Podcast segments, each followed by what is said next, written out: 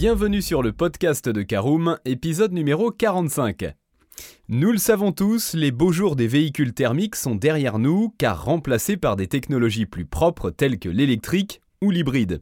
L'épuisement des ressources et les mesures gouvernementales toujours plus sévères sonnent le glas des énergies fossiles, mais les constructeurs auto n'ont certainement pas dit leur dernier mot. Leur solution Des carburants de synthèse comme l'essence synthétique.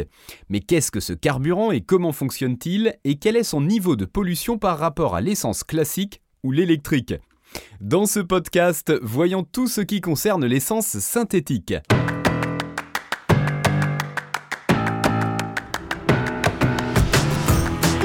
Bonjour et bienvenue dans un nouvel épisode du podcast de Caroom, le podcast dans lequel on vous partage notre expertise dans le domaine de l'automobile.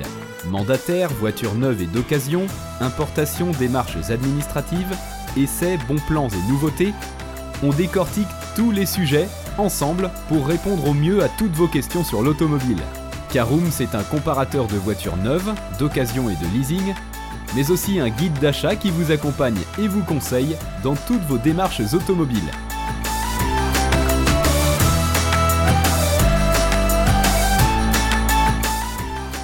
Eh bien bonjour à tous et ravi de vous retrouver pour un nouvel épisode de votre podcast Caroom dédié à l'automobile. Au programme de ce 45e épisode, nous verrons ce qu'est l'essence synthétique en première partie. Nous verrons ensuite en seconde partie comment fonctionne ce carburant de synthèse. En troisième partie, nous verrons quel est son niveau de pollution. Nous nous poserons en quatrième partie la question de savoir si c'est une alternative ou non pour le futur. Et nous terminerons ce podcast comme d'habitude par l'essentiel des éléments à retenir. Allez, c'est parti, posons-nous tout de suite la question, l'essence synthétique, c'est quoi? Eh bien, c'est le pari que se sont lancés il y a déjà quelques années plusieurs constructeurs automobiles, pari qui consiste à fabriquer de l'essence avec des énergies renouvelables telles que l'éolien ou l'énergie solaire. Le but étant évidemment de réduire l'impact écologique des émissions de CO2 des véhicules. Il semblerait que Porsche soit le premier à lancer la production et l'expérimentation de l'essence synthétique et ce dès 2022. Les carburants de synthèse également appelés e-fuel se composent de milliards de molécules d'hydrocarbures. En soi, ils ne constituent pas une technologie nouvelle puisqu'elle s'avère possible et connue depuis bien longtemps.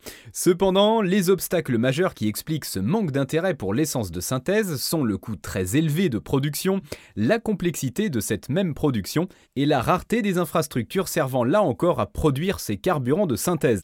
Alors rentrons dans notre deuxième partie, comment fonctionne ce carburant de synthèse?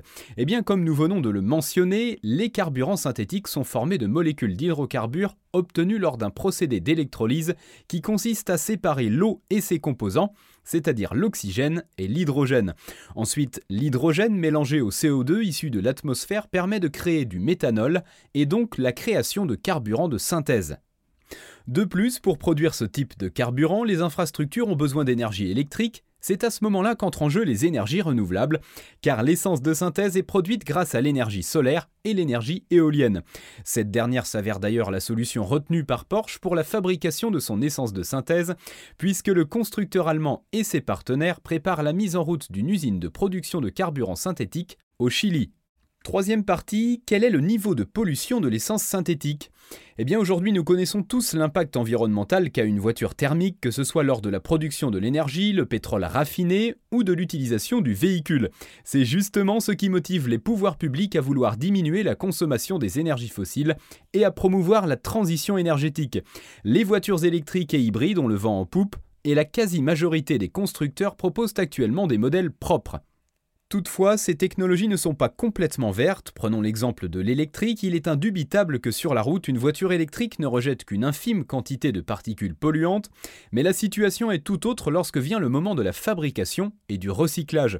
En effet, l'extraction de métaux rares pour produire les moteurs et les batteries des véhicules électriques n'est pas sans conséquence sur l'environnement et le recyclage des batteries pose encore de nombreuses questions. C'est pourquoi les constructeurs automobiles comme Porsche, Audi ou encore Volkswagen se lancent à la conquête des carburants de synthèse. Il s'avère évidemment moins polluant que l'essence ou le diesel classique, mais posséderait également un niveau de pollution similaire à la fabrication et à l'utilisation d'une voiture électrique.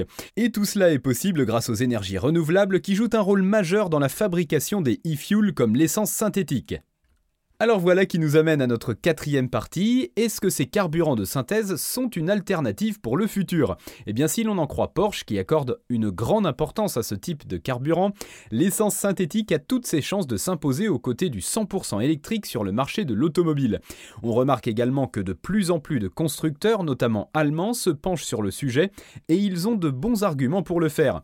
En effet, les carburants synthétiques pourraient alimenter la majorité des véhicules actuellement en circulation puisque le moteur thermique ne demanderait que très peu de modifications pour fonctionner normalement. Et tout cela sans altérer les performances des voitures. Rendez-vous donc en 2022 avec Porsche pour en savoir plus. Et on arrive au terme de ce podcast, voyons l'essentiel à retenir. Tout comme la technologie hybride et l'électrique, les carburants synthétiques ont de bonnes chances de se faire une place dans le parc automobile. Ils pourraient à long terme alimenter et donc conserver des moteurs thermiques mais aussi hybrides, tout en réduisant considérablement les émissions de CO2.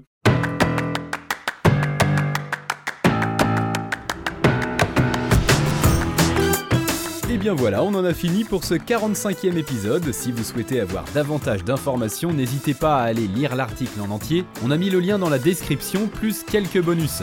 Vous pouvez également le retrouver en tapant Caroom essence synthétique sur Google. Et si vous avez encore des questions, vous pouvez laisser un commentaire sur l'article ou les poser sur notre forum. Merci d'avoir écouté cet épisode jusqu'au bout. S'il vous a plu, n'hésitez pas à vous abonner au podcast depuis votre plateforme préférée, à le partager autour de vous et sur vos réseaux sociaux.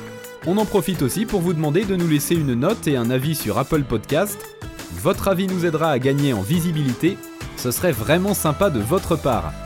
Si vous souhaitez vous renseigner davantage pour l'achat d'une voiture neuve ou d'occasion, ou que vous voulez encore plus de conseils et de bons plans, rendez-vous sur www.caroom.fr. Si vous avez encore des questions, des remarques ou des recommandations, n'hésitez pas à nous contacter sur nos réseaux sociaux. Merci encore et à bientôt pour de nouveaux épisodes du podcast de Caroom.